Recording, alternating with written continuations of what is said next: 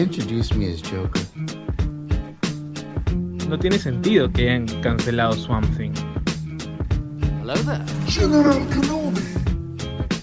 Este es el podcast con temática geek por definición.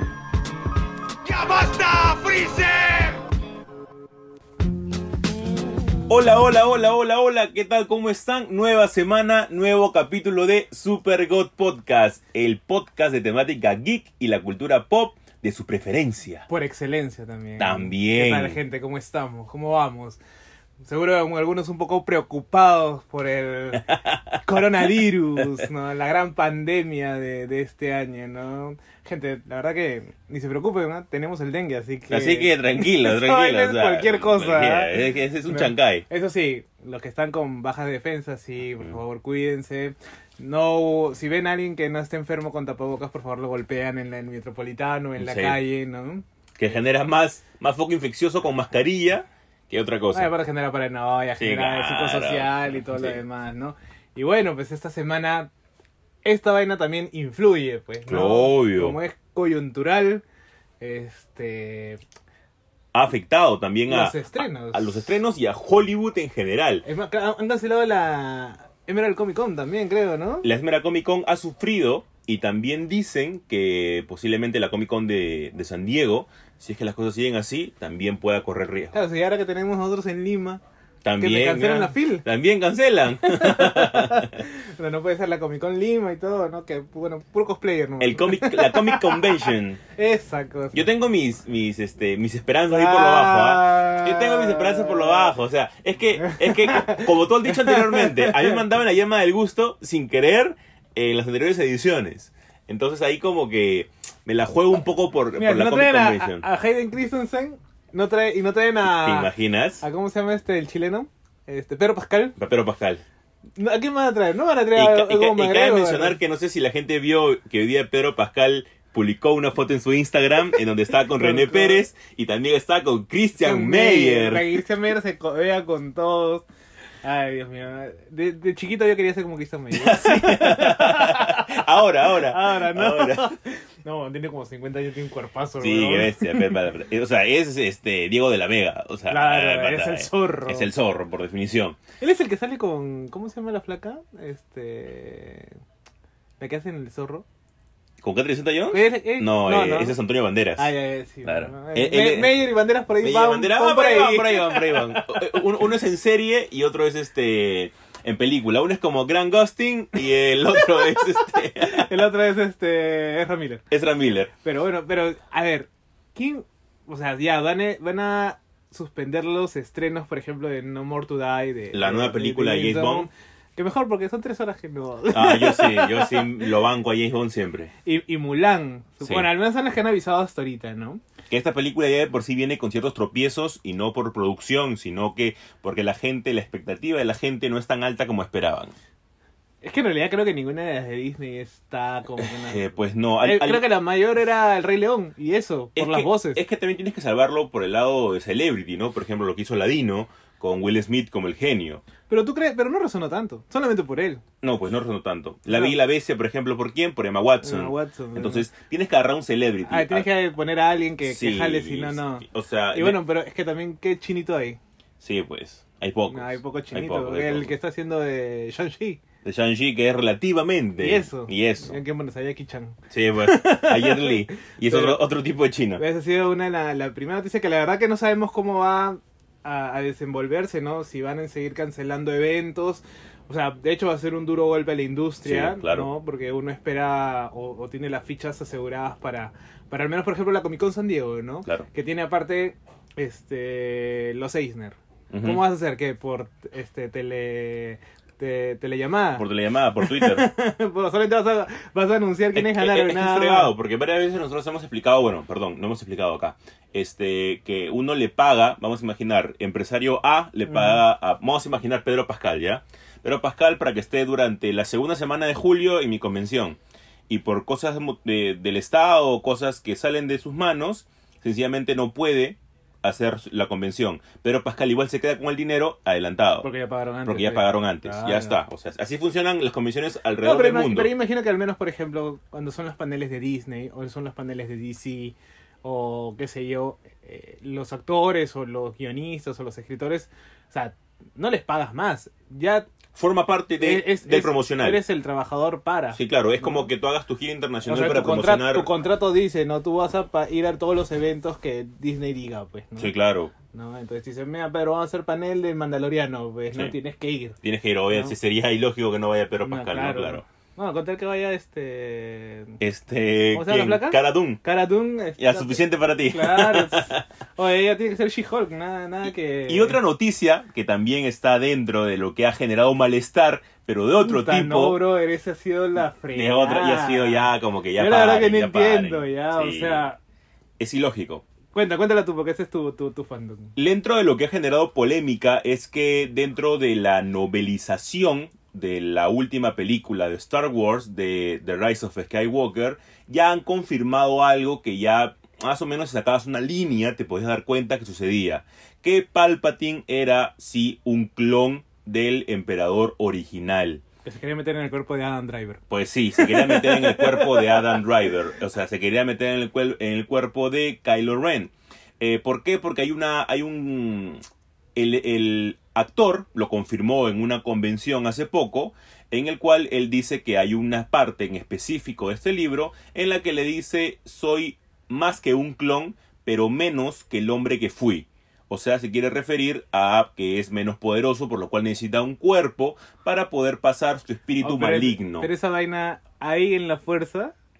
A ver, ahí vamos otra vez con, con el, con el punto Porque de la mira, ya fuerza. me sacaron el poder sanador de Baby Sí, Yoda. sí. Ahora, ¿te puedes pasar a un cuerpo y hacer tran- transfusión de almas? O sea, y, y- si, si te das cuenta, el poder de Baby Yoda es el mismo el poder que tiene, Chucky, que, que tiene Rey, ¿no? O sea, sí, es más o, O menos sea, es el la mismo. fuerza, Sí, es la fuerza. no, es la fuerza, o sea, sí. yo creo que por eso no, no hay mucho, mucho rollo en el, en el punto de la curación. Pero, el donde sí hay problema es en el hecho de que también te ponga que el hijo de Palpatine, el que es el padre de Rey, haya sido un clon defectuoso. Y que a partir de ahí es donde él quiere escapar con su hija que es Rey. Y ahora van un montón de cosas acá Y por que eso, están dije- mal. por eso decían que eh, los papás de Rey son nadie. Sí, Porque era un clon defectuoso. porque era un clon defectuoso de Palpatine, él sí conoce una madre X, o sea, no es que realmente alguien se haya enamorado de Palpatine clon y haya tenido un hijo, no, es un clon defectuoso. Entonces acá, acá hay un montón de cosas que están mal. Primero, el hecho... Primero ya llega Abrams. El hecho de que llega Abraham que está mal. Eh, el hecho es de que si es que es un clon defectuoso, con menos poder que Palpatine, de un clon de Palpatine que ya de por sí estaba mal, ¿cómo Rey llega a ser tan poderosa? Oye, pero aguanta. Si tú haces un clon, ¿también puedes manejar la fuerza? Sí, claro. Sin lugar a duda, sí. Porque igual la, la persona o los genes de la persona es lo que te hace a ti susceptible a la fuerza. Los midiclorianos, por así decirlo. Entonces, pero poco a poco tu nivel, por así es, que es un concepto que ya dejaron de lado. Sí, además. ya dejaron de, de- de- de agarrarlo y todo, pero igual forma parte del canon. Ah, claro, eso sí. sí. Y luego es que esto también es una, una jalada de los pelos, porque lo toma de una historia sí que estuvo bien llevada, que es Dark Empire. Dark Empire es un cómic que salió de dos, eh, tres volúmenes, por así llamarlo, porque el tercero es unos cuantos nada más, que es un regreso magnífico, en el cual sí hay un clon de Palpatine, que regresa con el alma justo de Palpatine. Luke Skywalker tiene que juntarse otra vez a toda la pandilla para poder vencerlo. ¿Qué es lo que sucede? Ya no es spoiler, obviamente lo vence. Pero ¿qué es lo que pasa a continuación justo en el tercer acto de la historia? Que lo pueden encontrar en el coleccionable de Star Wars de Planeta de Agostini. Que al nacimiento del primer hijo de, de Han Solo y Leia, él quiere buscar a ese niño, aún un bebé, para meterse eh, ahí dentro de ese bebé y poder reencarnar. Obviamente Luke se da cuenta, porque ese sí es el verdadero Luke, se da cuenta y lo evita.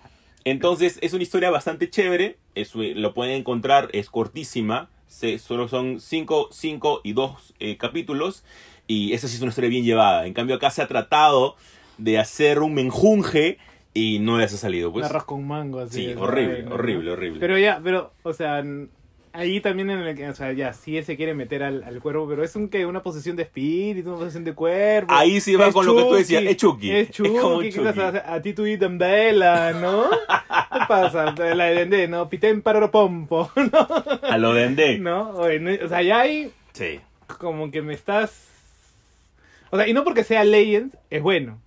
Sí, o sea, tú lees la historia. Y como está llevada, obviamente yo sé que de repente suena eh, descabellado porque es algo que no hemos visto Claro. anteriormente. Eh, pero está bien llevada, la O narrativa sea, es buena. ahí, claro, ahí tendríamos que explicar que en, en el universo extendido, en el post-conflicto que vendría a ser este después del episodio 6, se expanden los conceptos. Sí, aparte porque también está conectada con la trilogía de Tron. ¿Cuál por- es el cómic? Ese cómic leí, claro, porque pre- previo, a, previo a eso ya han tenido la batalla con Tron. Ah. Entonces es un equipo que tiene Luke, Han Solo, Leia, Chewbacca, etcétera, eh, y que ya está bastante fuerte y han tenido mucha más pelea juntos, Pero ahí Luke ya etcétera. tiene a los aprendices. No todavía, Ah. pero Luke ya es un señor Jedi, o sea ya, eh, ha- ya. tenido, sí, es un chuchón, un chuchón. Entonces, este, perdón por el francés, eh, pero tiene mucha más nivel de raciocinio, vamos a ponerlo así, eh, la historia dentro de los cómics. Acá Ah, eh, ha sido algo que ha salido de cualquier cosa. Bueno, esperemos ahora que, que, como dijimos la, la vez pasada, ya que con High Republic todo, todo empiece a, a tomar, porque imagino que también incluirán historias del futuro, ¿no? Porque ahora ya, ya las, las películas que van a venir no son continuación de, sino es coges partes de tiempo que pueden ser antes, en medio, durante, durante, durante, y, sí. y después, pues. ¿no? Vamos a ver qué es lo que hacen. Yo creo que Star Wars todavía tiene mucho para dar, pero vamos a ver. Siempre cuando no estén los Skywalker. Siempre cuando no estén los Skywalker. Ya es suficiente. Los, Ya, lo- suéltenlo, los- suéltenlo. los- los- los amo, pero ya suéltenlos. Suéltenlos ya, aparte que ya, ya no van a poder volver. Sí, ya está. ¿no? Es- bueno, ya pasando una noticia que quizás ha sido la que rompió el internet esta semana en donde no hubo muchas cosillas, es que por ahí se Tessa Thompson, que es la que es Valkyria, no sé si fue a propósito Fue durante la, la, la conferencia de prensa de la nueva temporada de de Westworld. Westworld, ¿no? Y es no sé si fue a propósito o, o- o se le escapó decir que que bueno, Christian Bale, nuestro conocido Batman de, de Nolan, Tal vez uno de los mejores Batman de la historia. John no dice eso. Él dice que es un robot porque su armadura parece Iron Man. Está loco. Por qué le gusta Batfleck. pero- Bueno, no lo culpo. No. Batfleck es Batfleck. Y este. Va a ser el villano, o sea, va a ser el, el. ¿A quién van a vencer o contra quién se van a enfrentar? Claro, el antagonista. de- el antagonista principal de la, la mejor película de Marvel que estoy esperando después de este, eh, Doctor Strange, que es Thor Love and Thunder. Love and. Es la que, aparte que después de haber visto Jojo Rabbit y, y demás, uno se pueda enamorar del cine de Waititi. De Waititi, sí. Es muy, No. es, muy, es muy fácil enamorarse del cine de Waititi. Eh, y aparte de él también. También, también, es también. un papi. Se dice que, que eh, o sea, a ver, aún se ha dicho todavía que va a ser el villano. Aún no se sabe muy bien. Qué villano. Eh, lo probable es que sea Dario Ager, que es una especie de minotauro que ya ha tenido apariciones en las sagas de Thor antiguo de la Edad de Oro y otra vez Jason Aaron lo trajo justo eh, en su Thor, eh, uno de los mejores Thor. claro, después. que es justo el Thor de, de Jane Foster. Entonces, eh, que ahora también va a estar encarnada por este Eh, ah, Natalie Portman. Natalie Portman. Entonces, ahí como que habría cierto tipo de, de similitud con este personaje. Pero, vamos a ver. Pero ojalá, porque yo, o sea, igual es Christian Bale, ¿no? Entonces, la calidad la tienes asegurada al menos. con el tío sí, aparte que es un actor de método. Por Sí. ejemplo, recordamos El Maquinista, el Ujú. mismo, mismo Batman, ¿no? ¿De qué más? ¿Qué otra película? The hay? Magician. The Magician, ¿no? O sea, el tío no es, no es cualquiera, ¿no? Sí. Es un actor que, que, que se compromete mucho y bueno, ya... Aunque para entrar a Marvel y ser un minotauro... mm, Mm, vamos a ver también cómo lo lleva, ¿no? ¿ah? Bueno, pero ahí ya hay, hay que grandes- sea Beta Ray Bill, ¿no? También se rumoreaba eso, que ¿no? también es eh, o sea, dentro del- de las películas o de la trilogía de, de Thor, al menos de las películas, creo que hay personajes que llenarían mucho mejor la, la cosmovisión o la cosmología del, del personaje, como Beta Ray Un Bill, gran personaje. este, irnos con hasta el sapo, hasta el sapo que es Thor, y Claro. este, no sé, llegar a un punto de que podamos tener al fin a a Warlock, pues, ¿no? O sea, él, él sería un buen Warlock también, ¿ah? Ah, bueno. O un Magus, ¿no? Magus y Warlock tendrían que estar ahí juntos. Ahora no sé si James Gunn lo va a querer para su, su Guardianes 3. No, pero creo que Creo que, que es, imagino que, que Waititi va a ser el, el, como tú dices, el Sí, Thor de Aaron, ¿no? Sí, de ley, o sea, aparte Waititi es el que también le ha dado parte de este tipo de onda diferente a Marvel, ¿no? Así Sí, que no, yo la verdad que yo estoy esperando toda esa película después de haber visto Ragnarok, que me encantó Sí. también. Dije, a mí Ragnarok yo tengo sí mis, mis ahí tal vez es el punto más débil de Waititi, ¿ah? ¿Tú crees? Sí, sí, sí, por algunas bromas creo que se sobrepasaron en la película. Bueno, pero él escribió el guion. Eh, sí, claro. ¿Ah, sí? él parte- Ah, es Tú parte sabes que. Disney le dice, no, hazme Sí, más bromas. sí, fácil. Hazme más chistes, ¿no? Y la verdad que, bueno, yo no, yo estoy esperando esa película y entonces, pero ahora vamos a la acera del costado, ¿no? Pero sin salir del tema de Batman. De, de Batman, ¿no? Que ya, to- o sea, llevan como que dos semanas o tres semanas inclusive de que, de que están dando noticias o vistazos. Y creo que es el tercer capítulo de cuatro que vamos, en donde ha- hacemos referencia a Battinson, ¿no?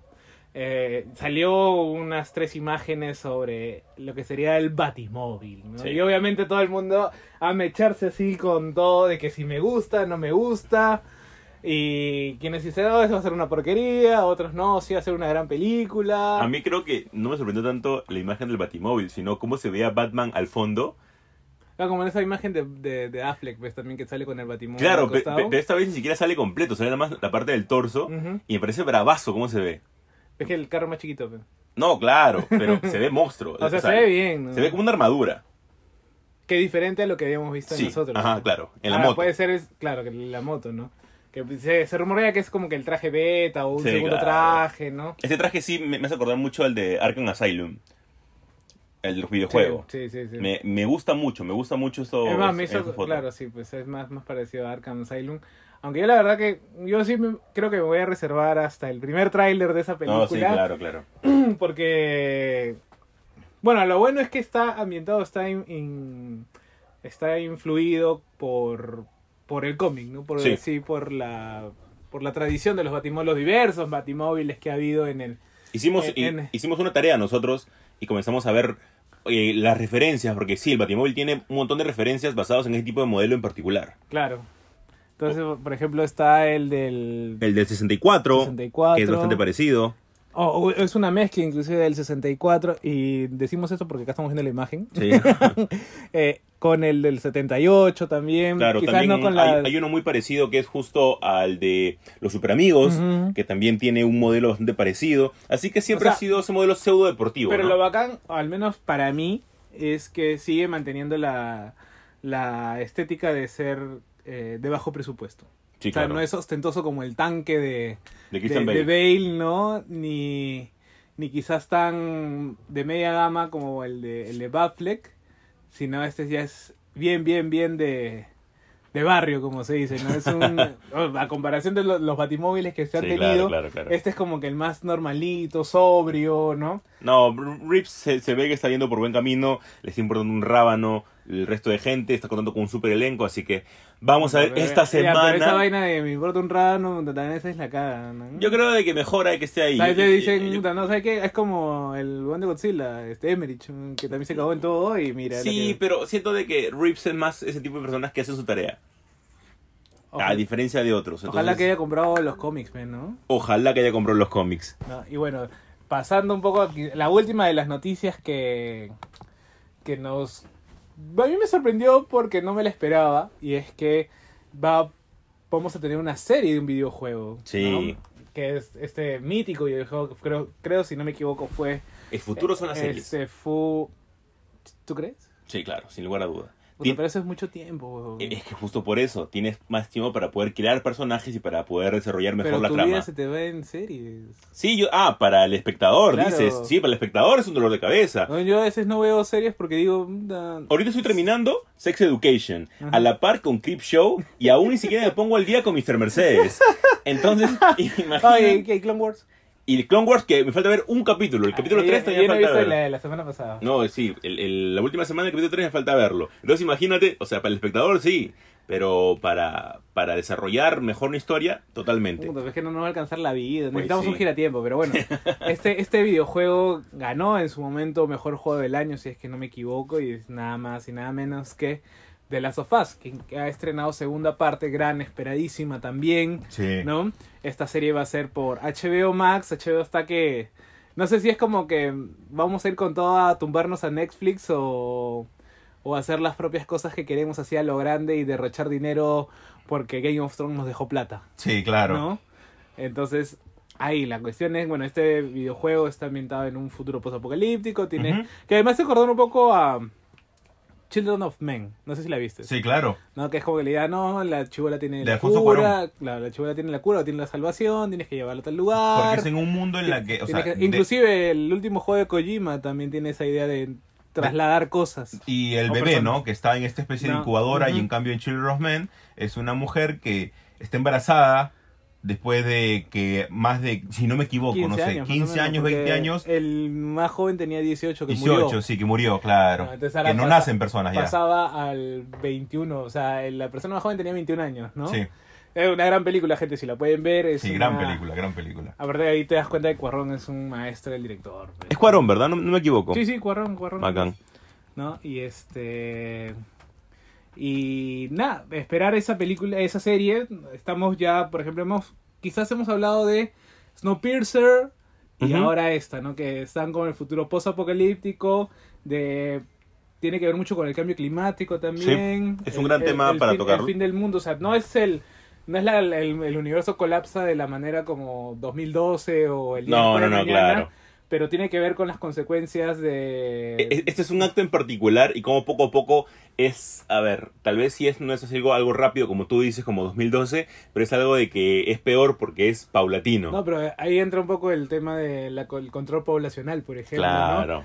¿no? Los experimentos de no poder procrear o que desaparezcan gente, que ha, ha tenido vari- varias modificaciones, por ejemplo, en Y The Last Man tiene esa vaina, Ujú. también que desaparecen todos los hombres, ¿no?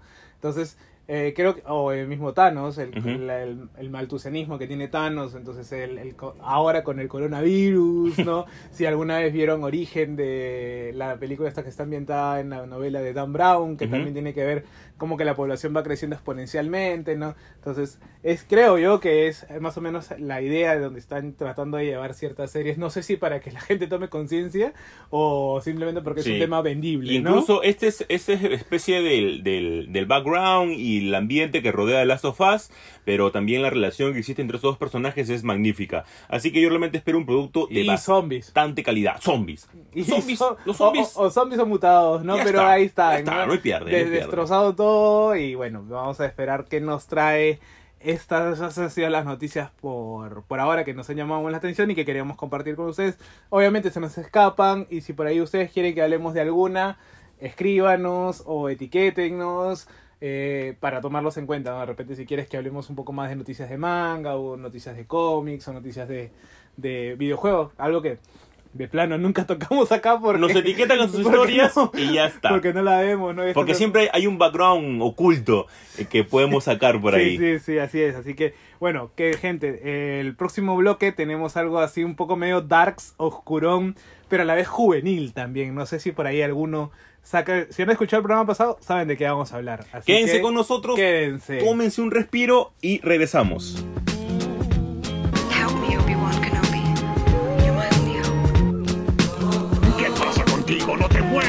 Ves que te voy a matar? Y bueno, como decíamos, este bloque va a ser un, un bloque oscuro, un bloque sobrenatural, inclusive bastante juvenil y que la verdad tiene mucho potencial como universo. Sí. No sé si los personajes son quizás mucho mejores en esta mientras van avanzando la historia y la trama. Hay realmente un desarrollo de personajes. Sí, ¿no? Y, o sea, se nota que están creciendo además. Y bueno, no estamos hablando nada más ni nada menos que de Sabrina, la serie de Netflix que muchos esperábamos eh, que se estrene, ¿no? Sí. Eh, habíamos visto Sabrina de, de los 90, ¿no? Este con Melissa Joan Hart, ¿no? Con este con Harvey, los mismos personajes, ¿no? La tía Zelda, pero con otros actores, ¿no? Que era obviamente una serie mucho más eh, de comedia, más Sí. de enredos juveniles, muy parecido a Salvado por la Campana. Si es que no me estoy pasando de viejo, la verdad, ¿no? O No, como sí, claro. ¿no? Eh, que creo que le hacía un poco la competencia a en su momento Buffy la Cazavampiro. O sea, ¿no? en, en su momento, de por sí, el cómic inicial se llamaba justo Sabrina la Bruja Adolescente, que salió parte de Archie Comics. Claro. Eh, este salió, su primera aparición fue el año 62. Ah, su madre. Un montón, ¿no? Bueno, si es con Archie, más o menos va por ahí. Sí, claro, Archie tiene- Han, han re- han renovado la, la franquicia, han renovado las historias con... Bueno, en su tiempo, en su tiempo creo que le decían Torombolo. Ahora es Torombolo, es claro. Jughead, ¿no? Jughead. O sea, siempre fue Jughead para los gringos, ¿no? Claro, no, para nosotros fue Torombolo. pues, ¿no?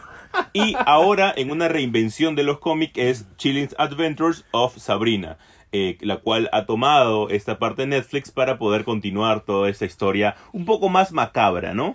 Con un toque Eh, más, eh, más oscuro. Claro, o sea, poniéndolo en parangón quizás con algo que no es de la misma, de la misma línea, pero que podría eh, encauzar, bueno, quizás este, Stranger Things, ¿no? O inclusive, no sé si la gente ha visto Los Originales, que es esta serie de... que vendría a ser como una precuela de, de Vampire Diaries. Claro, ¿No? e incluso también tiene esos toques de como tipo los cuentos de la cripta o Creep Claro, Creep también Show mantiene también eso. tiene- mantiene esa porque aparte de la música o, Sí. el, o el tener el, el- la tienda esta de, de Dr. C, ¿no? Claro. Que es de cómics, de libros de ocultismo, Y pero a la vez una hamburguesas y, mal- y cafetería, malteadas. ¿no? Sí, Pues mantiene esa tiene, onda. Tiene, aparte de, bueno, Greendale, que es el, el universo que, que se comparte con Riverdale, que es el vecindario al costado, ¿no? Que creo que, en, pueblo, claro, creo, creo que en. Riverdale sí hablan de Sabrina Sí. y ahora recién han, han empezado a hablar de, de Riverdale. Claro, antes, an- antes lo mencionaban, esta vez sí, en esta última temporada han ido Ajá. por un motivo en particular, por, únicamente por la van corona de, de Herodes. de la corona de Herodes, que No. me parece una de las cosas más chéveres Mm. que hayan estes, estos especies de, de hitos eh, eh, que sean muy satánicos. La verdad que la, la- la- la serie es sumamente satánica. Sí, O sea, sí, sí, sí. Para ver, para los que nos gusta un poco la magia, el ocultismo y demás, o, o, este y derivados y el horror también. eh, yo la verdad que me sorprendí gratamente con Sabrina. Ya, arrancamos entonces. O sea, yo no, la verdad que no me, no me esperaba esta esta propuesta. Aparte no había leído los cómics, no quería leer nada y- tampoco iba a leer Archie. ¿no? Aparte no, porque venía mal. Porque, a ver, la, la- la primera temporada de, de, de Riverdale es como decir el arroverso, ¿ya? Eh, arranca regular y, y de- después va para mal. Pero mal, mal. Es más, yo he- visto la primera temporada, he visto la mitad de la segunda porque no Ah, aguanté más. Y después únicamente le, le- le pedía comentarios a una amiga con con que yo trabajaba y me decía, mira, ha pasado esto, esto y no tiene ni pies ni cabeza. La sigo viendo únicamente porque quiero terminarla, pero ya me comentaba las cosas que pasaban y no tenía ningún tipo de sentido. Y eso que te has aguantado varios capítulos. Yo Sí, al claro. tercer capítulo de la primera temporada dije, esta vaina no, tiene, no funciona. No, no me- funciona. No, no te- me termina de convencer y demás. Y que mira, no. incluso a partir de ahí, que es como tío, que es un como un arroverso, que este arranca con Riverdale, después va Sabrina y sí funciona. Tal vez por el tono eh, mágico que le dan y oscuro, tal vez. Pero también Pero es. creo es por el guionista. Tal vez, sí. Son- lo que pasa es que una cosa es escribir sobre misterios o sobre cosas policiales, que imagino es el tono de, de De Riverdale, Riverdale. ¿no? Riverdale, Que- que- pe- perdón que interrumpa, que quiso ser una especie de Twin Peaks. claro. un Twin ¿no? Peaks wannabe. Sí, no, no, nunca vas a llegar, No, a- nunca vas a a- llegar al nivel de Lynch, Lynch, pues, ¿no? Entonces, este, como que es difícil porque de verdad tienes que mantener como que cautivo al, al, al espectador, ¿no? Y, Sí. ¿no? y no puedes hacer muchas cosas porque si no te terminas en 13 razones por qué, ¿no? Que la, última temporada se enterró sola. Claro, que es como que, o sea, quieres hacer suspenso, una trama, un policial inclusive, eh, lo tienes que acabar rápido, Claro. ¿no? Entonces, pero Sabrina, no necesitas eso, porque Sabrina, estás eh, adentrándote al mundo mágico, el mundo de las brujas, eh, de los hechiceros, y este, que ahí no tienes que explicar, al contrario, tú tienes que proponer, tienes que eh, dejar que, el- que va- uno vaya conociendo el universo. Mira, ¿no? y para eso te pongo el ejemplo perfecto. Para mí, el mejor personaje de la serie es Ambrose. Me Sí. parece el, el único pata, creo que realmente es como que. Tenemos problemas. eh, ¿A quién podemos recurrir? Va- vamos a Ambrose. ¿Por qué? Porque es el cerebrito. Es el que realmente conoce. El que, de ser negro. el que ha leído. ya sabía. Lo pronto es que ya sabía que ibas a decir eso. Ya sabía. Es que, brother, me dicen, es tu primo. Pero si las otras son blancas, weón. ¿De dónde sale un primo negro? No, Hay diversidad, José no, Carlos. Hay bien, diversidad. bien, pero, pero, mira, a ver, de los Spellman, ¿quiénes conocemos? A su papá es Sabrina, su mamá y a las tías. Gracias. Todas son blancas. Dos son blancas, pues sí. El tío Ambrose es de. El primo Ambrose, ¿de dónde primo. salió? De África. De África por ahí, claro. O ¿Quién sea, sabe? Pero ese es el chévere y aparte lee cómics. Claro, su referen- Bueno, Harvey y, y, y Ambrose son los que leen más cómics. lee más cómics. sí. Aparte porque Harvey quiere ser dibujante, pues, Sí. ¿no? Pero... Y hacen una, una mención a, a Neil Gaiman. Eh, Es de la primera temporada. La primera temporada. Claro. Hacen una referencia que me parece genial porque, a ver, él también es inglés, el actor y el... Pero en la, segu- en la- y en la segunda hacen alusión al Fénix Oscuro. Al Fénix Oscuro también, claro. Entonces, ahí hay un montón de Ahí cosas que... A Jesús le gustó esta Oh, parte. me encantó esa referencia. Y ahora esta temporada, justo lo que José Carlos mencionaba, es que han tomado más referencias de la Divina Comedia. Porque... No, pero, pero nos, nos saltamos la segunda donde toman las referencias a, a los escritores de horror. Ah, tienes razón, tienes razón. me- yo cuando vi ese capítulo dije, miércoles, qué hermoso que hayan puesto, por ejemplo, está Shirley Jackson, que Sí. es, si ustedes han, han leído, yo recomiendo que lean La Lotería, es una gran escritora de, de terror, de, de cosas sobre, no, no al estilo de Lovecraft, pero es- Stephen- sale Lovecraft. Stephen incluso. King la ama. Claro, aparte sale Lovecraft también. Sale- en, sale este, en Lovecraft. este de la, de la tarotista sale eh, que Harvey va a una beca y, y es en Providence y encuentra con Howard. Claro. Dice, es Howard Philip Lovecraft, ¿no? Y, y él como está dibujando a los primigenios, a los dioses arquetípicos, cómo Por, se por así decirlo, como que la primera temporada ha sido totalmente introductoria, está buena. La segunda ha sido eh, literaria, contemporánea, me animo a decir. Y esta de acá ya ha ido más como descienden a los infiernos. Es que claro, ya, ya, o sea, lo que pasa es que, y es algo que quizás a mí me, me preocupaba mucho, es que desde la primera temporada están quemando balas. Sí, claro. O sea, es como que ya, a ver, todos van al infierno, chévere, tienes una academia, ya, o sea, terminas con el bautismo oscuro de Sabrina, donde escribe su, su nombre en el libro de la bestia y todo lo demás. Es más, sin llegar muy lejos, tienes a Los Ángeles en la primera temporada y que ahora también tienen una repercusión en la No, en tercera. La segunda, dirás. En la segunda, perdón. Los que- cazadores. y que tienen repercusión en la tercera. tercera. Entonces, ya de por sí. O A sea, ver, creo que la segunda y la tercera como que van más de la mano que la primera, que es como te dices. Porque yo me acuerdo que cuando terminé yo te dije, no sé hasta dónde va a ir esto, pero pinta demasiado bien. Es que tú, tú, ¿qué es lo que te esperas cuando ponen todo este mundo diabólico y únicamente Satán? Eh, pones de que hay una contraparte en la que también salga el ejército de Dios a poder pelear para bien o para mal con este con Sabrina. Claro, pero es que... es Pero aún no lo han puesto al 100%. que- claro, pero es que... Y eso está sea, bien. O sea, lo que pasa es que puedes tener como que la hoja de ruta, pero la ejecución es en la vaina. Claro, claro. No, porque, o sea, tú, claro, obviamente tienes un gran mal dentro del mal, ¿no? Que tienes que vencer, pero ¿cómo llegas a eso? Entonces yo te decía, oye, lo que yo pensaba era como que, ya, a ver, ¿cómo vas a llevarme? Porque, a ver, si han leído, y acá recomiendo leer esto de este Hellblazer, eh, o ver la, la serie de Constantine, porque me hace recordar mucho eso. Tenías que haber leído chiquita. No, es que me hace recordar mucho eso porque en, en Constantine tú vas al tema del- del- de, la magia, de lo sobrenatural, de, Sí. de los hechizos. Durante toda la trama. Y tú, porque uno piensa, no, ah, no, este, lo más mágico puede ser Harry Potter. Y no, pues, o sea, No. hay otro tipo de magia. Inclusive en la segunda temporada, eh, Ambrose y Prudence conocen la magia vudú. En la tercera. O la es tercera, el- no, la tercera, claro, la tercera, cuando van a contra Blackwood. Claro, porque e- él, él te pone algo que no te lo habías preguntado tal vez, que era el hecho de de dónde proviene nuestra magia. Claro, Y era del señor Juro. ajá. Entonces él dice, no, pero existen fuentes de magia De otros lados. el- que de por sí el maestro Blackwood también había estado eh, Experimentando. experimentando por Claro, ahí. Cosa que parece monstruo porque es una especie de Cthulhu. Claro, es un. Es como. Un huevo de un O sea, monstruo. lo que salió era un, un monstruo de la, de la Laguna Negra parecido y... pero que tiene efecto en el tiempo. Claro, porque aparte el increíble. brother no se entró en una habitación del tiempo tipo el Dragon Ball porque Sí. un, un mes fueron 15 años para Sí, ir, monstruo. Esta parte parecía un monstruo. ¿no? Y no sé por qué Judas y Judith siguen siendo negros, si eran blancos cuando... No, su madre, pues. Pero los bebés eran blancos, weón. No, eran como que medio. Ahí aún estaban ¿Pero eran este, bronze? ¿Eran mo- bronze? morenitos, claro. Bueno, no me acuerdo muy bien de, de, de, de- de- de los bebés, pero ahora ya son. Tienen 15 años. Sí. El papá ahora es este. El que guarda al señor oscuro. Pero es la fregada, pues, porque dices, ya no tienes al señor oscuro, tienes a Lilith. Y ahora, pues, ¿de dónde viene nuestro poder? Es Sí. más, el consejo dice, pucha, hemos sentido una baja en nuestra potencia.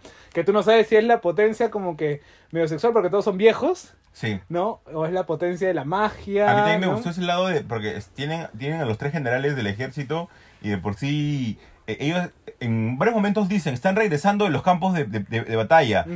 ¿Pero de qué campos de batalla? ¿Hay una batalla que están, así, que están luchando? ¿Hay algo que están librando? O O sea, que- imagino que en, el, que en el infierno siempre hay batalla. Sí, ¿no? yo imagino que sí, o sea, yo quiero saber eso, o sea, yo quiero saber más. Aparte, eh, la parte celestial, por así llamarla, la han expandido poco, imagino que se quieren guardar balas para las siguientes temporadas y que va a ser como el estar... Caballero del Zodíaco, ¿no? El capítulo Oh, del infierno. A mí me parece hasta increíble. El, hasta el cielo, ¿no? Mira, tal vez a ti no te gusta mucho la, la, la, ¿Con la la versión de, de Constantine de Keanu Reeves, ¿ya? Pero la parte en la que... Pero va- mantiene mucho. O Sí, sea, no me gusta mucho. porque con, con Sí, claro, no se parece son a diferentes Constantine. Pero la parte en la que Gabriel baja y se, y se pelea con, con Satán me parece bravazo. Eh, Til- eh, Tilda Tilda. Swinton, esa parte es extraordinaria porque justo lo pisa. Este, y le dice cordero desviado del cielo, yo voy a poner justicia, me parece O sea, extraordinario. yo, yo haría un crossover entre ese, o entre Constantine, Lucifer y Sabrina. Claro, montón. a- aparte, aparte que me gusta algo de Sabrina es que utilizan el verdadero nombre de las cosas, ¿no? Lucifer Morningstar. claro. Así se llama, ¿no? Claro. Entonces, y tienen toda la jerarquía del infierno y todo lo demás. Eh, inclusive cuando mencionan a los, a los en la, en la corona de, de Herodes, ¿no? Que pasó de tal mano hasta Alistair Crowley y después, no sé, alguien se la puso y desapareció y el huevo está en el árbol, Claro. ¿no? Entonces, porque aparte también tienen que ver con cosas de la naturaleza, porque están viniendo los primigenios que eran los anteriores Sí. regentes del mundo, no antes de que venga Dios. Eh, y cree, o entre comillas cree, pero que ponga orden, mejor dicho. Y cuando dije los primigenios dije, puta, esta vaina es Lovecraft. Sí, obvio, No, claro. no, no, Me- ahorita- me- me- ahorita me viene estalló el cerebro. Nyarlathotep. Y tal vez ahí han expandido poco, porque aún no te explican tanto acerca de los primigenios. No, claro, Únicamente te explican esta, esta especie de banda de gitanos, de nómadas, que sí, tienen un dios, Es pero, un no, culto, es un culto. pero no un te culto, explica pues, todo el 100%, ¿no? Claro. Entonces ahí, Eh, creo que la, la primera y la segunda son uno solo. Sí. Y la tercera es volver a introducirnos porque son nuevos personajes, son Sí, nuevas claro. ideas. Porque ya el Señor Oscuro no está. Sí. No, entonces- Ah, yo, yo, yo hubiera querido que le den más, más espacio a- a- ahí a ese personaje. ¿A cuál, el Señor Oscuro? Sí, me hubiera gustado que tenga más protagonismo Pero en la imagino serie. que to- bueno, la segunda temporada es prácticamente de él, ¿no? Al Sí, final. claro. Y él sigue vivo, ¿no? Sí. Entonces, eh, creo yo que ya se están juntando para amalgamar cosas y hacer como que la entre la quinta, no sé cuántas temporadas tendrá, pero ojalá sean varias y muy buenas como las que siguen. Yo ya ¿no? quiero ver el lado celestial, en serio. Esa parte no sé por qué siempre me, me- me ha gustado mucho esa, esa especie de, de- de lucha. No, ya es al contrario, que me- a mí me siguen dándome las cosas oscuras, la verdad, porque, porque ahí, ahí de verdad está lo, lo bacán, inclusive las bromas que hacen, que es como que subvertir y hasta cierto punto ser blasfemos, si Sí. lo queremos ver desde el punto de vista católico, y subvierten o invierten, por ejemplo, el, el Ave María o las oraciones, ¿no? O cuando hacen los, los concursos, por ejemplo, cuando tenían que hacer la de líder de, Sí. de la academia, ¿no? Entonces como, como que mezclan varias... Esta serie es la pesadilla del Opus Dei. Puta, O sea, no, o sea, podrían verlo de, para todo- nada. de todos los fundamentalistas. ¿no? Mira, yo que estudio un poco de teología y por eso es que me gusta esto. Y yo digo, o sea, literalmente acá, esta gente que ha armado el, el, el guion o armado la producción. Ha hecho su tarea. Se ha metido a leer y ha metido, por ejemplo, porque hablan de grimorios que sí Claro. han existido o que existen como que fuentes de que las hacen referencia. Las reliquias satánicas, Las que es el, cuenco donde este Se lavó Pilato las se manos. lavó Pilato las manos, las manos, la- la- las monedas de de Judas, y la corona de Herodes. Entonces, todos, o sea, son gente que, o sea, a ver, gente, no estamos acá haciendo apología de que se vuelvan satánicos ni nada, pero leer un poco de otras cosas como que no Sí, hace claro, mal, claro, ¿no? claro. En- Al contrario, te, te expande un poco el horizonte. Yo, yo, yo tuve un profesor en la universidad, este, que... Que era satánico. em, no, él, él- casi, casi. Eh, él, él me enseñó, no, justo todo lo contrario, él era del Opus Dei. ¡Hala, Este, mierda! él me enseñó teología y él, eh, en ese entonces yo, joven, ahí, eh, curioso por el mundo, a mí me interesó mucho la angelología y la demonología. Y él me dijo, mira, hay un libro, obviamente católico, que es, es Ensayo sobre la Fe. La fe. Y habla acerca de, de- de- de los demonios, que cómo existen realmente en nuestro, en, en nuestro, este, en nuestro mundo. En nuestro Y, universo. claro, nuestro universo, por así llamarlo. Y en ese entonces, el sujeto, por así decirlo, que escribe el libro, eh, se llamaba Ratzinger, que luego llega a ser el Papa. Ah, ah, ya, es, es el- sí, sí, sí, he visto ese libro. Entonces es bastante curioso porque ese libro aún lo tengo todavía y ese libro te cuenta acerca de los demonios por una persona que en ese entonces era un cardenal y que después llega a ser papa. O sea, Claro, qué máxima que- autoridad. Lo ¿no? que pasa es que se decía que Ratzinger era un exorcista. Claro, es por eso que también O sea, te, dice que... A ver, gente, no nos hagamos tarados y sí existen los exorcismos, pues, ¿no? Sí, claro. Y Ratzinger era un gran exorcista. Bueno, no sé si seguirá haciéndolo, pero... Dicen que él tenía un peso por lo cual él este, dimitió este, dio un paso al costado acerca del cargo de, de, De papa. de papa, ¿no? Eh, es por eso que en la película lo- los dos papas, Los dos papas. No, no me gustó mucho de que en esa parte no, No profundice, profundicen claro, tanto. o sea- Eh, esa es la parte más interesante. Es que la parte más oscura también, pues. Sí, claro, O sea, claro. porque de alguna otra manera te, te juegas, llamémosle así, si lo queremos poner en términos católicos, la entrada al cielo. Sí, claro, claro, O sea, jugar o sacar demonios de alguna otra manera te marca. claro. O sea, y, y obviamente cuestiona tu fe. Más en Constantine. No, y más en Constantine, ¿no? Entonces, o sea, por ejemplo, Constantine no puede ir al cielo ni puede ir al infierno. Está condenado a estar en la tierra, Claro. ¿no? Entonces, y Cosa que lo vimos un poco en la adaptación de Keanu Reeves. Ah, no, ¿ah? claro. Sí, sí, sí. O sea, yo digo, esa adaptación es buena como adaptación, pero no actor, pues. O sea, Sí, claro. No me vas Es, a es un gran actor. Es un gran actor. es un gran pero- actor y lo hace bien, pero también sacarme la ballesta, esa, no, no. O puta, cuando saca sus tatuajes, ese le hace el, el- o sea, no, Hay, hay gente que lo, tiene, que lo tiene tatuado, ¿ah? Sí, yo sé. No, es más, un pata mío en un, en un Halloween se disfrazó de, Con- de, de Constantine de Keanu Reeves Y y se, lo- se lo dibujó. Y, le rompiste el corazón seguro. Seguro le rompiste el corazón y le No. dijiste, eso no sucede en los No, cómics. o sea, eh, ah, obviamente, no, no le dije eso, sino le dije, Le arruinaste el Halloween. le dije, mira, puta, bro, ¿te gusta ese, ese Constantine? Ya, bacán, chévere, pero mira la serie, mira la, mira la de Matt Ryan, Matt Ryan ama esa, por eso te digo, una, un, un crossover entre Constantine, ya no pongas a Lucifer, sino Constantine y Sabrina nada más, o sea, creo que podrían José Car rompiendo ilusiones desde tiempos inmemorables. No, sino que, o sea, ya se pasaron de pendejos. weón. Sí, Con ese. Constantine se pasaron de pendejos. Ya era como que. Es- es- esa parte es cero de los cómics, pero fue chévere. No, de que fue chévere. Obviamente, puta, ver a, ver a Keanu Reeves, mismo John Wick, con una ballesta este, eh, consagrada y disparando, puta, Y juntar los dos brazos y que se va justo toda la luz. eh, O sea, es que lo que pasa, por ejemplo, el, el que cuando cruza los brazos o cuando hace el sello es para, creo que es para cerrar el infierno, para abrir el infierno, no me Para acuerdo. abrirlo, para abrirlo. No, es que así no se abre, pues. Claro, tienes claro, que hacer claro. un sigilo Sí, y todo claro. lo demás. No, entonces, por ejemplo, algo bien paja en Sabrina, aparte de eso, es que la gente normal. En la segunda tempor- en la segunda, no, en la tercera, cuando Sabrina tiene que hacer su chamba de, de, de- de jefa del infierno, de reina, este. Creo que spoileé esa parte. Eh, no, la final de la segunda temporada, así que no hay problema. ¿No? Este. Los humanos saben cómo son los contratos por los almas. Claro, claro, ¿no? O sea, gran parte y tú también. dices, ah, mira esto. Y tú dices, la gente tiene que saber, y es más, hay cláusulas como el que decía, no, ¿sabes qué? Puedo alargar mi contrato. Claro, ¿no? claro. El, el- el heladero es el que viene y le dice, no, tranquilo, tengo un, un alma joven que te la puedes llevar para seguir... eh, Siete- para tener siete años sí, más, siete años ¿no? más. Y otra parte también chévere es que cuando ti- tienen que ir al infierno no es tan fácil, sino buscan a, a nada más y nada menos que al señor más hermoso según la, la mitología y la literatura para que los pueda ayudar a pasar todo esto. Y otra cosa chévere, Sabrina, es que los humanos no son adornos, como quisiera Harvey y Valerie en la anterior. Claro.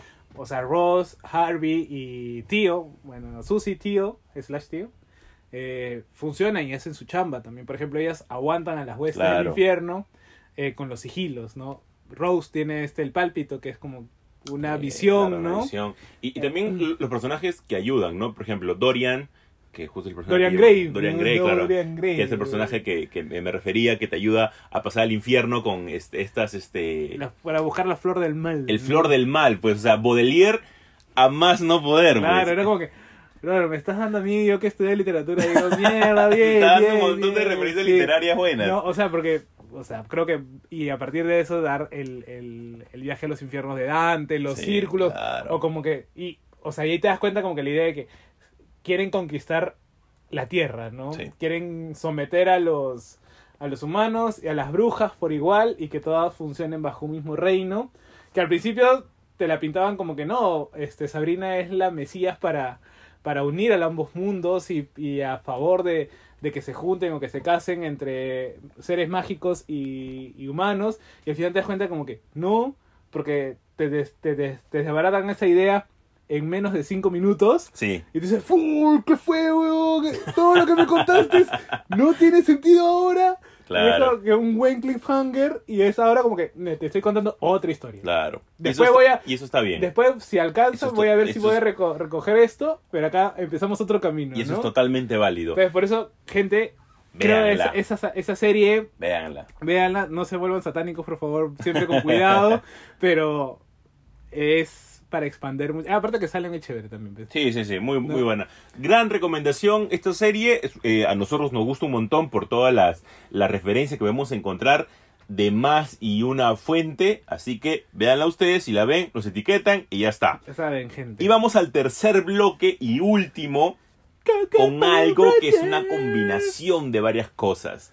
Una combinación entre infancia, también nostalgia, pero también lucha, también monstruos, Y robots. robots gigantes. Uf. Qué mejor cosas de kaijus y mechas. Nada más y nada menos que. los Power Rangers. Así que quédense porque volvemos con Mighty Morphin.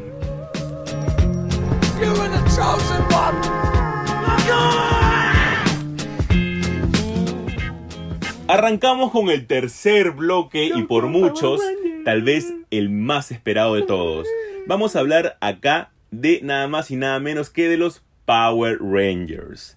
Esta serie, vamos a dar una pequeña introducción de qué son los Power Rangers, es un tipo especial de serie. Es una serie que es Super Sentai. O sea, está basada en los Super Sentai asiáticos. no Hentai, no, Sentai con que, S. Que obviamente lo que significa Sentai es Super Escuadrón. Así pues, es. O sea, son policías. pero- que hemos tenido un montón de ese tipo de, de, de grupos. Generalmente suelen ser protagonizados por cinco eh, chicos o superhéroes, ocasionalmente eh, con trajes de distintos colores que luchan en equipo contra las fuerzas del mal. Entonces, pero que están obviamente con un arsenal de armas y en específico con mechas. Robots. Con son robo- los creo que, robots creo que, gigantes. que algo que identifica a Japón siempre van a ser los monstruos gigantes tipo kaiju y los mechas, ¿no? O sea, la tradición que tienen. Eh, ah, y a partir de esto creo que Claro. es porque es el género Tokuhatsu. Que es, forman parte de los No. monstruos gigantes. Y ahí está, bueno, si han visto Ultraman, Ultraman entra un poco dentro de, de este, de esta serie. También No, Godzilla. Godzilla también, También. No, no como una especie de Sentai, Ultraman no es un Sentai, pero Sino está dentro del tokuhatsu. Tokuhatsu, ¿no? Entonces, acá en, en Perú, gente, eh, hay mucha gente fanática de Sí. eso. No Eh, parece, pero hay un no parece, si, si van al, al- al- Bueno, si fueron al Día del Comic Festival el año pasado, este, Bin Furuya, que es el Ultraman, el primer Ultraman, este, vino y lo trajeron ellos.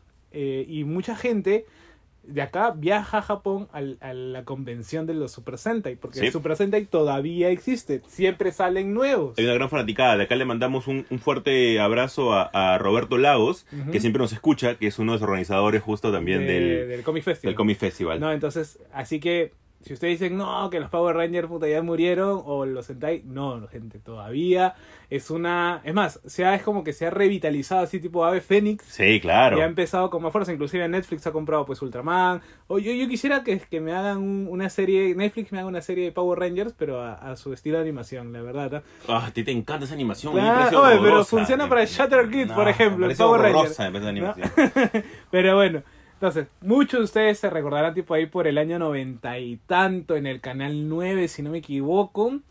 Salía este, creo que fue 95 que llegó Power Rangers acá a Sí, Perú. claro, claro, claro. Bueno, como todo en esa época llegaba tarde. No, claro, es que tienes que comprar los derechos claro. y si lo compras al toque cuesta mucho más, ¿no? Entonces, pero salían y eran cinco chivolos. ¿no? Un poco racista la vaina porque la amarilla, La era, amarilla china, era china. el negro era el negro y, y la blanca era la rosada, pues, ¿no? Entonces es un poco ya muy determinista si nos queremos poner en, en- en exquisitos. Pero ¿no? eran los 90. No, claro, eran los 90 y no, no, esa vaina no, no hacía problema. Pero lo bacán era de que tú decías, ¿y esta vaina qué es? ¿no? Claro. Y es que eh, Saban, que es este quienes compraron la franquicia del- de, los Super Sentai, que lo llevaron a Norteamérica, eh, yo no sé por qué esa, hacen esa vaina. Creo que nunca funciona bien directo, ¿no? De Sí. Japón, de Japón a Estados Unidos nunca funciona directo. Tienen que pasar como que una adaptación agringada para que pueda tener, este, para que funcione. Y ¿no? es más, y nosotros ni siquiera nos dábamos cuenta y nosotros estábamos viendo la versión japonesa. Claro, o sea, bueno, Porque- acá llegaron, ¿no? Claro, porque, o sea, a ver chicos, de repente acá le- les daríamos la mente a varios. Eh, únicamente las escenas, en la inicial, las, las escenas que son sin traje, son grabadas por los personajes americanos. Las escenas de lucha de con el traje y las escenas de lucha Con el monstruo. con los monstruos y con la- los robots gigantes, eso era totalmente japonés. Claro, esa era la versión japonesa que venía remasterizada. Portada. Y que era porque era más fácil, pues, ¿no? Claro. No, no había en ese momento, puta, o sea, Saban y no me acuerdo cómo se llama su socio, hicieron millones con esa idea y, y obviamente invirtieron lo mínimo, pues, ¿no? Y, pero, eh, volviendo un poco de repente para esa época, nosotros ya también veíamos a los Sentais en el Canal 5, Sí. que había venido primero Lifeman y Ujú. Flashman, que en el orden cronológico primero es Flashman y después es Lifeman. Pero acá tuvimos a Lifeman primero. No, al revés, ¿no? Entonces, eh, Mi, que herma- la- mi- mi hermano, que él sí ya es treintañero, este, él, por ejemplo, él veía Lifeman. claro, siempre. yo veía, yo tenía mi álbum de Lifeman, tenía todo, porque a mí me es más, mi primer crush es Megumi, Megumi Mori. No, es más, yo, yo me, tú no sabes la vaina que yo tuve que, que sufrir para descargarme la- la- los capítulos, porque lastimosamente no tenemos esa costumbre en, en Lima o en Perú de tener una memoria de esas cosas. Por Claro. ejemplo, eh, los Sentai, o los dos Sentai que llegaron, antes no se encontraban completos. No. Y tú dices, pero si los han pasado completos en Canal 5, claro, pero nadie se preocupaba por grabarlo y gu- guardarlo. Es más, a mí me pasaba con los gatos samurai. Claro, los gatos, yo creo que se ha perdido los gatos samurai. Es muy, al menos, es muy difícil, creo, hasta ahora encontrarlas este, y, y lo, completas. y lo decimos porque el doblaje latino en ese momento era muy bueno. Sí, claro. O sea, era una muy buena industria. Entonces los gatos samurai, inclusive Slayers, Claro. ¿no? Entonces, Quedaba en el 5. Quedaban en el 5. O sea, El, esa- el- esa- el 5 era en ese entonces el, el fundador del, del anime, porque también daba Dragon Ball, el Dragon Ball normal, el la patrulla roja. Claro, y después pasó el 4. Claro, primero fue en el 5 y después pasó al 4. Entonces, esas cosas no lo... Y yo sufrí un montón para poder completar mis... Si no me equivoco, son 36 o 48 capítulos de Lifeman. El de Flashman nunca me llegó a gustar mucho, pero los Lifeman eran... Y aparte que los Lifeman creo que fue, si no me equivoco, para los 25 aniversario de eh, los Sentai. Y ahí fue donde cambiaron y revolucionaron un poco los conceptos de, de las temporadas anteriores, que eran mucho más, este, llamémosle así, simples, en el sentido que todo el diseño era mm, medio, por ejemplo, me acuerdo de una, había uno de los naipes, había otro de, de cartas, Claro. ¿no? En, y en cambio, con los Lightman el concepto cambió. Pero tuvimos un montón de títulos acerca de los Power Rangers. O sea, vamos a hacer un recordatorio para que la gente, para que la gente se comience o sea, a dar cuenta. Ahí fue, fue el- el- la desgracia porque explotó. Es más, creo que nadie de los que tenemos cerca de 30 años no jugó a ser un Power Ranger. Obvio, ¿No? obvio. O sea, todos hemos jugado a ser un Power Ranger. Entonces eran como que, no, yo quiero ser el rojo, yo quiero ser el azul, el negro, ¿no? La chica, inclusive lo bacán era que había... Las chicas se podían identificar por, Sí, claro. por este por la, la rosa, la amarilla y querer querer jugar a ser. Power Ranger, ¿no? A una amiga en el colegio le decíamos Power Ranger, pero por otros motivos. Este, arrancamos con las series de los Power Rangers. Y arrancamos con Mighty Morphin Power Ranger. La mítica canción también ya muchos recordarán esa, ¿no? De, de Angel Grove, ¿no? Claro. Recolectados por Sordon. Conocemos a Alpha 5, las Yo- yo- monedas de poder. Yo no me acuerdo de la canción introductoria de Bully School. Payaso. O sea, Bully School, por ejemplo, son- fueron personajes creados. Claro, Porque, originales. o sea, bueno, no es que todo le copiaron a Japón, ni todo, porque también crearon cosas, ¿no? Skull y Bulk, que ahora han vuelto el hijo de Bulk, que se llama como Skull, porque Skull ya no está. ¿Me estás jodiendo? ¿Es en serio? Sí, o sea, le puso el nombre de Skull. Y yo dije. y, y literalmente el actor es muy parecido. Y yo Increíble. dije. Porque Bulk sí. ah, lo que pasa es que, bueno, ya vamos a- avanzando y les vamos a contar un poco la historia de por qué los actores de ahora no pueden aparecer tanto. Claro, e- esta de acá, eh, Mighty Morphin Power Rangers, se divide técnicamente en tres temporadas. Eh, primero la temática de dinosaurios, eh, luego la temática de animales mitológicos y luego con animales ninjas y shoguns. Ya, ya, y acá ahí ustedes dirán, pero ¿en qué momento pasa Ajá. esto, no?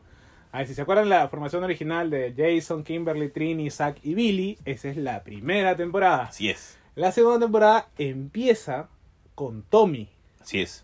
¿no? No Y- Portugal. No, no, Tommy Portugal. No, Tommy Portugal. ¿Qué será ese brother, verdad? Hoy, hoy en la mañana lo vi en un reportaje. ¿Ah, sí? ¿Tommy Portugal? De la nada que comía ceviche. Pero bueno, esos son otros temas. ¿no? Y después viene ya cuando vienen los eh, Ninja Rangers, que a la par funcionaba porque la película, La de Apocalipsis. la del Us, la del Us morado, no debe ser igual Claro. que el moco, el moco morado. Gran película. ¿no? Este, donde estaban los trajes súper pimpeados, así como que el mismo eh, jugador de la NFL, ¿no? Claro, Entonces, justo a la par de esa película, en la serie hacen los Ninja Rangers. así es. ¿no?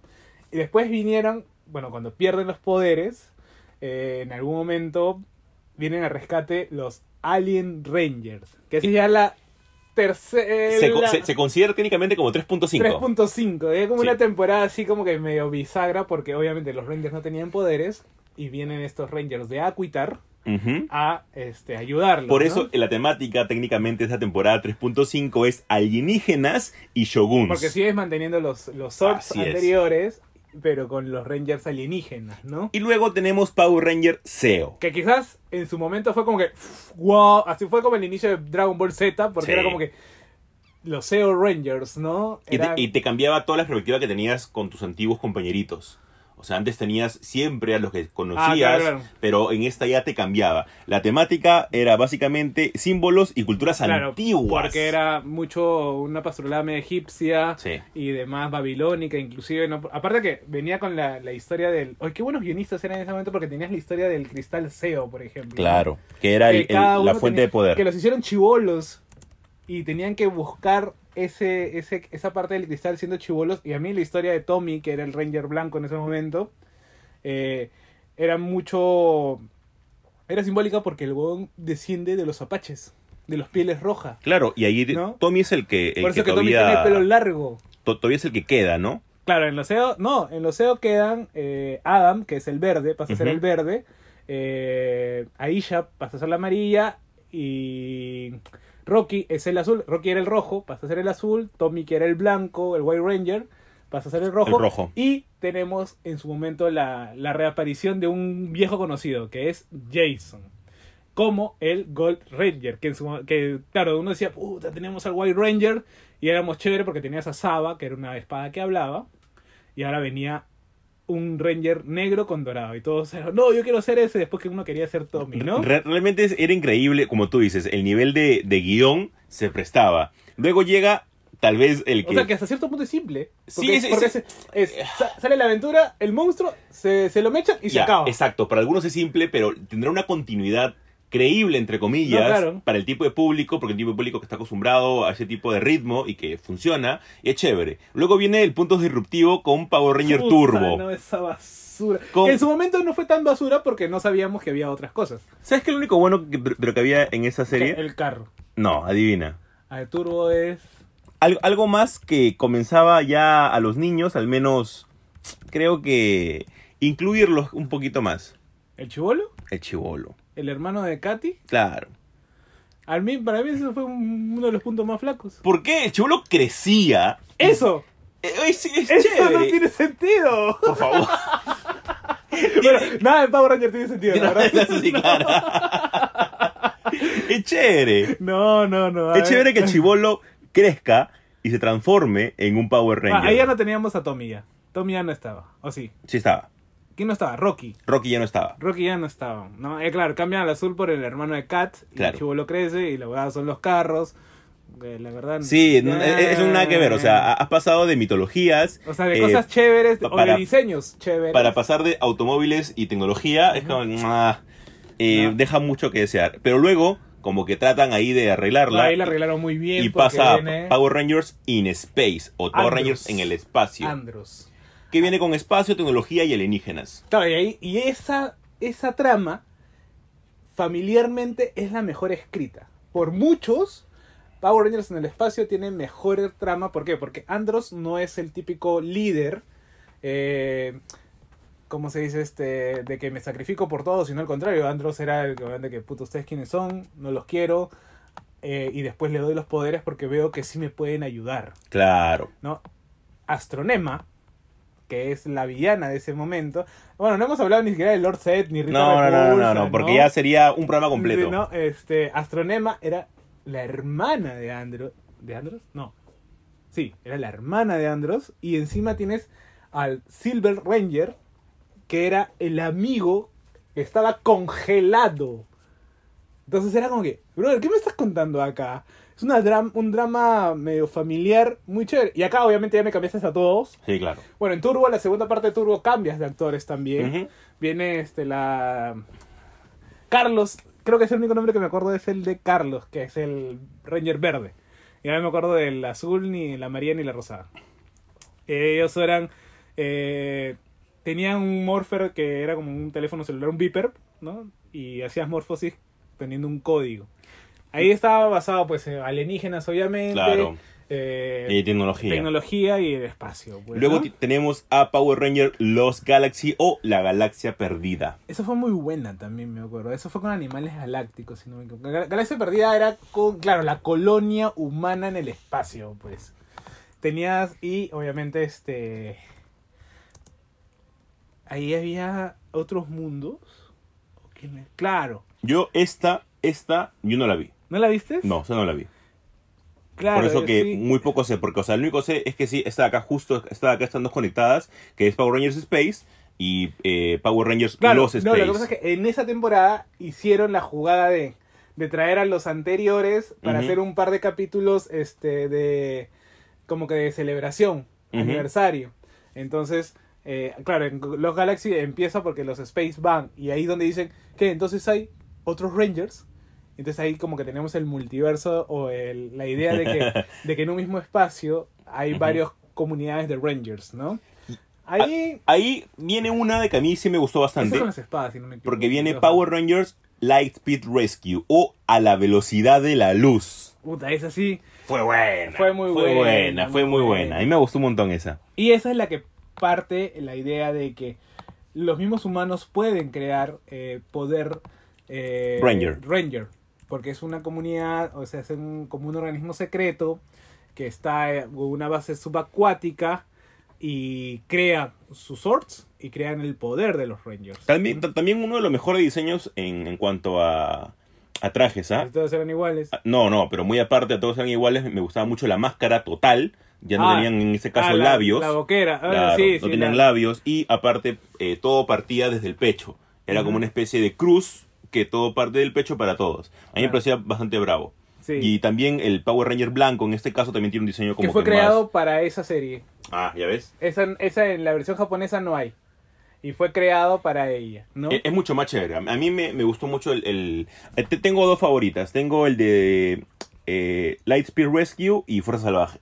Fuerza Salvaje me, también me, a mí, me han a mí gustado me, un montón. me- gusta, o sea, mi top, mi top de esta primera era, porque es una era, o sea, son tres eras, que es la era Saban, la original, llamémosle así, la primera. A ver, di- bueno, de la era Saban... Que es lo que hemos estado hablando que estamos ahorita. hablando ahorita. Hoy- Ahorita la vamos a terminar con dos más. Ajá. Pero a ver, vamos a nombrarlas nada más y de ahí hicimos al menos de esa era las tres favoritas. Ya.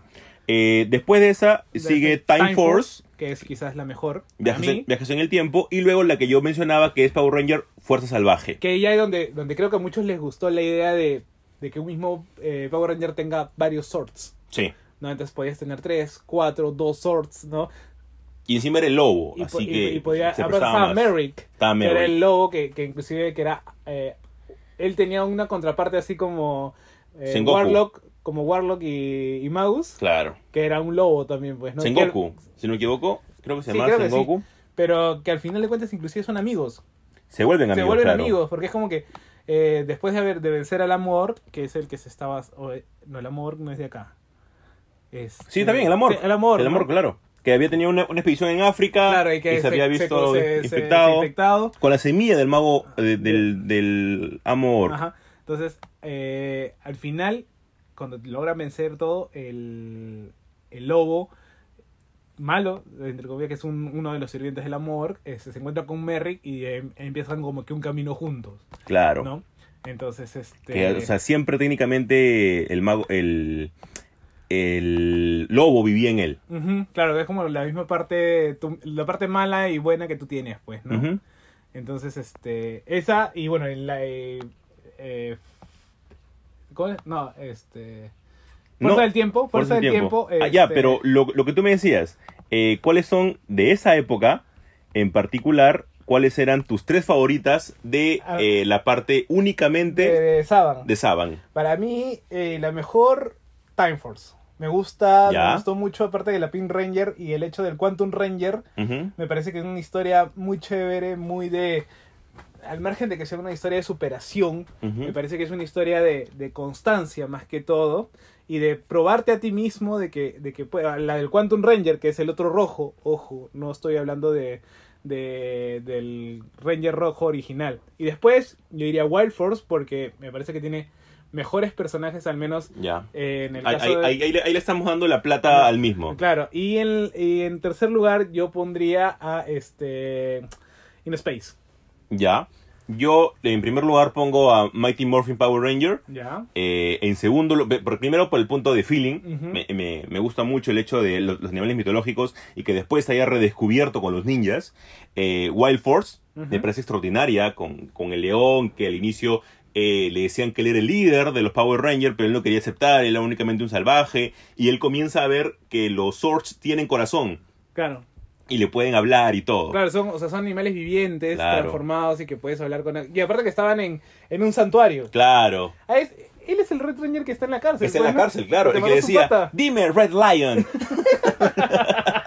Se quedó locazo. Te quedó weón. locazo, mi causa ahí con Red Lion. Claro, y bueno. que está en la cárcel, pues, ¿no? Claro. Y, y los Zorros estaban en un santuario y tenías como que a la, A la flaca- protectora. flaca que los protegía y el amor. que era que también como- la, la pareja de Meryl. Claro, que- ¿no? Entonces, oh, no, que estaba enamorada como Obi-Wan y, y Satín. Y Satín, claro, Ah, era, era, más o un- menos era un amor prohibido. ¿no? Y en tercer lugar, eh, yo creo que le pongo a Light Speed Rescue, Que también me, me- me- gusta un montón. So- Luego, Solo hemos coincidido en Wild Force. sí, en Wild. Force. Luego vamos a pasar a la era de Disney. Ah. Y lo vamos a pasar únicamente bastante rápido. Porque no vamos a hablar de acá No nada, vamos a hablar. Nada, nada es rescatable. Quiero que una nada más. ¿Cuál? A ver, vamos así en orden. Y y ahorita menciono cuál es para la mí la rescatable. Primero con Power Rangers Ninja Storm, Ya. que ahí ya comienza el tono infantiloide, que arruina, desde, creo. desde el opening. Sí, del opening. Del opening Desde- y es- si y es escuchan el opening de, de ¿Ese es el que tiene el hámster este, como maestro? Sí. Ah, ya, ya ves, comenzamos mal. Eh, Power Ranger Dino, Dino Trueno. Power Ranger SPD. Y aquí yo creo que SPD se salva. Yo diría que Dino Trueno se salva. Maña, ya. Porque tiene a Tommy. Ah, pero. Ah, bueno, ya, está bien, debatible. Luego tenemos a Power Ranger Fuerza Mística. Eh, Power Ranger Operación Sobrecarga, que también es una porquería. Esa era Eh, el perro, ¿no? Es la del perro. No, SPD es la del perro. El perro. Ah, la claro. que no sabemos cómo mete la ¿Cómo, cabeza. cómo, cómo un mete ahí la trompa? Sí, no se sabe. Eh, el Power Ranger eh, Jungle Fury o Fury Animal y Power Ranger RPM. Y ahí, mira, a ver, ¿qué pasa? Disney compra Power Rangers. ¿no? Compra la franquicia y lo que hacen para abaratar costos, ¿qué es? Todos se van a Australia. Australia o Nueva Zelanda se van por ahí. Todo es más barato ahí. Sí. Así que si gente, si quieren viajar, Hay más locaciones ahí. váyanse allá a Australia, la verdad. Entonces, este... Y obviamente no puedes tener las mismas facilidades como grabar en Estados Unidos, al menos. Y ahí se, se mandaron, o sea, literalmente copiaron todas las partes de, de Japón, las dejaron intactas, no hicieron nada más, el guion pésimo. Sí. Inclusive, este, Ninja Storm tiene un personaje que iba a ser protagonizado por Tommy, que era el verde. El ninja verde que estaba ahí iba a ser Tommy, pero no, al final no, no cuadraron bien. Y Tommy viene para Dino Trueno, que él es el maestro de los, de los muchachos, es como el Sordon y les explica la historia de los Power Rangers. Y él al final es el, el Brachiosaurus, el Brachio Power Ranger, el negro, ¿ven? Ese. Pero es porque a weón ni siquiera le pagaron. O sea, le dijeron, mira, queremos que con- estés con nosotros. Y él dijo, ya, ¿dónde voy? ¿Dónde firmo? Ya, ya había comprado, o sea, literalmente él ya había comprado su pasaje para Sí, es- Australia. es, es que tal vez es el y él es personaje. el que vive de los Power Es Rangers. el personaje que más vive del Power Rangers. No, sí. Y aparte que creo que es que el que el más ama también a los Sí, Power claro. Rangers, ¿no? Eh, Lo Lo, tu- tu- lo tuvimos el año Lo pasado. tuvimos en, la, en- en- el año pasado en la Comic Comic Con. Ya Ah. ves, ya ves. Así te quejas tú del, de Comic Convention. No, no, no, no, no. Yo Ah. dije, él es el único. Bueno, en, en mi caso, porque eh, tú tenías a, En la. a en la en- Cody y a Rex, Ah, te refieres a la, a la segunda. a la- los celebrities. O sea, yo dije, o sea, para mí, de mi a, te- fandom a- a y demás, Morrison. El único que me llama la atención es Tommy. Sí, claro. ¿No? Es más, bueno, pero quería- también tuvimos a, a, Gus Fring de, de, de Pollos Hermanos. Así que. Es más, es más, tuvimos a Sordon y a Isha. Sí, o sea- y nadie le prestó bola. En nadie le prestó bola. Y o sea, a ver, eh, acá nosotros siempre somos un poco duros, pero es el hecho de que a mí me gusta mucho esta Comic Convention, pero lo único, lo único que veo es una mala organización en ciertos puntos que poco a poco está mejorando. Para mí es un desarrollo paulatino. Pero por eso, tío, o sea, yo digo, ya. me ya, bueno, regresando al tema de los Power me, me Rangers. trajeron a Tommy y, Ah, y, y, o sea, y el literalmente vive por Power Rangers más. El, que- se dice que el corto que hace de Shatter Gear Claro, no cobró. que lo pone a cada rato en su Instagram. Sí, no, lo, no lo cobró. O sea, No cobró esa, esa simplemente la actuó y de, y de, de buena fe, ¿no? Por ser, porque el ha vivido tanto también de los Power Rangers, Él es Tommy, ¿no? ¿no? Y es, es Tommy, o sea, es el máximo Tommy, Power Ranger, no Power. Ranger verde, blanco y todo lo demás. ¿Qué es lo que sucede después? Después de esta olvidable, literalmente creo que no pasa nada interesante. Es más, hay una anécdota de que hay un guionista australiano que era un fan, fan, fan, fan de este de, Power, Power Rangers, Rangers. Que logró trabajar de guionista. Justo en Ninja Storm. Cuando pasan a Australia o Nueva Zelanda, el va y él tenía una idea para hacer Power Ranger Hexagon, que era así como la Civil War de los Power Rangers. Antes de Civil War. Eh, chévere, esa, esa- esa- esa Vaya. anécdota que obviamente nunca se iba a poder hacer porque era mucha plata. Pero luego llega el, la era de la Neo Saban. Que es que Heinrich Saban, si no me equivoco, vuelve a comprar, porque obviamente con toda la hueva que había hecho Disney, esa franquicia era insostenible, los muñecos no se vendían. ¿no? Entonces Saban vuelve a comprar la, la franquicia y la lanza, si se quiere decir. Y la primera que tenemos es Power Rangers Samurai. Que ya ahí, más o menos, a diferencia de Power Rangers Ninja, eh, funciona medianamente mejor. Va Sí. adquiriendo mejor cariz, mejor este, profundidad también en personajes. Lo malo es que acá empiezan a partir las temporadas de los Sentai en dos, así tipo, Power, eh, tipo Pokémon. Sí, porque primero es Power Ranger Samurai y después Power Ranger Super Samurai. Samurai, ¿no? O sea, son dos en una, o mejor Sí. de la misma línea. Después viene Megaforce, Super, Super Megaforce, Dino Church. Y Dino, Dino Super, Super Church. Church. Y Ninja luego ya viene Ninja Steel y Power Ranger Super Ninja Steel. Que ya, o sea, que, que como nombre es una porquería. Eh, horrible, O sea, un trabalenguas. Feo, feo total. Pero son las mismas temporadas que son en los Sentai, pero partidas en dos, ¿no? Se, re- se re- logró eh, salvar la franquicia más o menos. Y ahora estamos, a raíz después de los 25 años, si no me equivoco, de Power Rangers, eh, Hasbro es el nuevo accionista mayoritario de... O sea, Saban sigue metido ahí, pero eh, Hasbro es el que da más plata. Es el papi. Porque obviamente Hasbro que tiene Los muñecos. muñecos, ¿no? Entonces ellos Y si quieren saber más de eso, únicamente como parte el dato, vean la parte del documental de Toys That Donde Made Us, donde te explican ahí una hermoso, gran parte acerca de los es Power Rangers. porque literalmente fueron una fiebre. Sí. En los 90 fueron la fiebre. Las tortugas estaban bajando de, de- de- de calidad y los Power Rangers llegan y todos se suben. A, todo el mundo quería su Sword, Sí. todo el mundo quería su Mega Sword. Me encanta mundo- porque ahí en parte de este documental que es humorístico, te ponen la contraparte Japón, ¿no? Lo que Claro. pasaba en Japón, lo que pasaba en Estados Unidos. Japón, Estados Unidos. Entonces teníamos todo eso y ahora es como, bueno, creo que a raíz de la, del 25 aniversario eh, y que se relanzan con la Morphoco- Morphicon, que es solamente una convención de Power Rangers, ¿no? Y en donde ahora si han visto por ahí el meme o la imagen en donde vuelve Jason. Jason. Jason como el Red Ranger. más ¿no? gordito dentro de esta nueva serie Bueno, que es Power tiene- Rangers Beast Formers. Entonces, ya al menos van dos temporadas de... Que creo que la está haciendo Nickelodeon ahora, si no me equivoco, está siendo pasada o, o proyectada por Nickelodeon. eh, proyectada por... Sí, pero sigue todavía dentro de Hasbro Studios. Claro, claro. Alucina que Hasbro tiene un estudio, pues, o sea... Ja- Claro, pues ellos hicieron las tortugas ninja.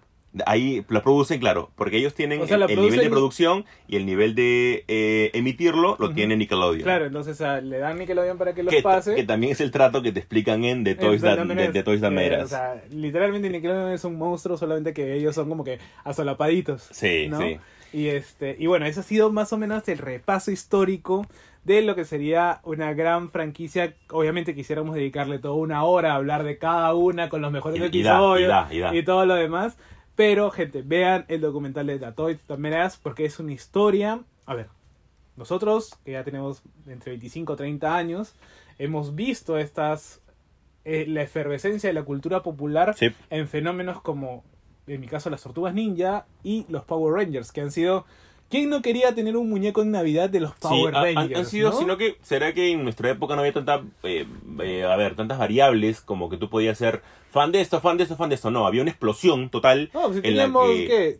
Cinco, cinco canales, creo, Sí, en la claro, televisión. o sea, a- teníamos sea Dragon Ball. sea, te hacías fan de algo. teníamos Dragon Ball en, en el 5 con las guerreras mágicas y el 4 tenía Sailor Moon, el 9 tenía Power Rangers, Power Rangers. el 7 tenía Nopu y Gonta, No Nico fue y Gonta, Simba. ¿no? Entonces, no podías tampoco mucho, no, ¿no? no, no, tenías mucho. Pues todos queríamos en Navidad nuestro juguete de Power Ranger. Y el y si tenías un primo de Estados Unidos o familiar de Estados Unidos, que te- obviamente que era mucho más barato, te traía tu, tu Power Ranger. Inclusive me acuerdo que yo tenía los que se cambiaban la Claro, cabeza. yo también tuve esos, ¿no? también tuve esos. Puta, como en su momento no lo... No, bueno, los, que, no los guardamos, sí. es no, que no sabíamos tampoco, no sabíamos esa cultura del coleccionismo. ¿Sabes algo de que yo, yo, yo espero algún día encontrármelo y me voy a emocionar? Yo me imagino que tú sí te acuerdas de la serie de Hércules. La serie de Life Action. La serie live action de, de Con Hércules. el, que, que hacía crossover con China. Ajá, exacto. A mí me regalaron No. una, una Navidad los muñecos No. de, de- de la Ya, serie ya, de sí, Hércules. sí, sí, Yo sé que en algún momento lo voy a A encontrar. 5 mil dólares. Sí, me, me voy a, me voy a desmayar y de repente lo. De hecho, que lo voy a comprar. No, sí me acuerdo que estaban bien detallados en su momento. ¿ah? José Carlos, ¿qué te ha parecido el capítulo? Me parece uno de los mejores capítulos que hemos tenido Sí, hasta ahora. hemos tenido harta nostalgia, hemos tenido muchos datos, hemos tenido cosas que hemos disfrutado en el, en el bloque anterior, Sabrina. Ahora algo que personalmente me gusta mucho, que son los Power Rangers. Gente, si quieren continuar eh, con la fanaticada de Power Rangers, están los cómics. Sí. Están eh, este super evento que también crearon, que es Shutter Gear, que es... eh, ¿Cómo decirlo así? Es una Civil War también Sí. eh, con, con viajes en el tiempo y demás, y donde te das cuenta que Mighty Morphy no era la primera generación de Power Rangers, por ahí te sueltan algunas cositas como que, ¿What the fuck? ¿No? Este, y aparte que están recopiladas en, en unos tomos este, Absolute muy, muy bonitos. Pueden conseguirlo con The Comic Crusade. ¿no? Este, creo que Isaías es el que se está comprando todos esos eh, omnibus recopilatorios. Y nada, lo mejor es que seguir dándole buenas historias a estas franquicias que sin explotarlas tanto te van funcionando, ¿no? Y para que vean que siempre nosotros radicamos en eso, todo radica a partir de ver cosas nuevas y la lectura. claro, Eso siempre. es tan importante. Seguir leyendo, entrar a nuevos fandoms, buscar historias. Ahí- es sencillamente eso. Obviamente no vamos a decir que esas vainas van a durar toda la vida, ¿no? Porque en No, algún momento- claro. inclusive ahora hay el crossover de las tortugas ninja con Power Rangers, o sea, la, quien es... y literal, gente, Destructor es el Green Ranger ahora. Ah, entonces ya se imaginarán lo que viene. No, y no viste esas portadas, estaban las Claro, tortugas, con- las, las tortugas su, con su morfer, ¿no? Y los cascos, sí. No, o sea, fue alucinante, como que es una vaina loca, pero es como que, ay, qué chévere, me gusta lo que Funciona, ¿no? funciona. ¿no? Gente, gracias por escucharnos. Nos escuchamos la próxima semana y arriba la U toda No, la no, vida. no, no, estamos, cállate. Eso no puede ir, eso no puede ir en el Tiene podcast. que ir de No, no, todas no, maneras. no, no. Muchas Oye, gracias a quedado sin todos. director técnico.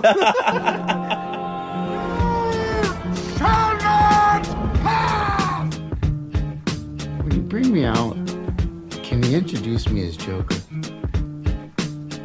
No tiene sentido que hayan cancelado Swamp Thing. Hello there. General Kenobi! Este es el podcast con temática geek por definición. ¡Ya basta, Freezer!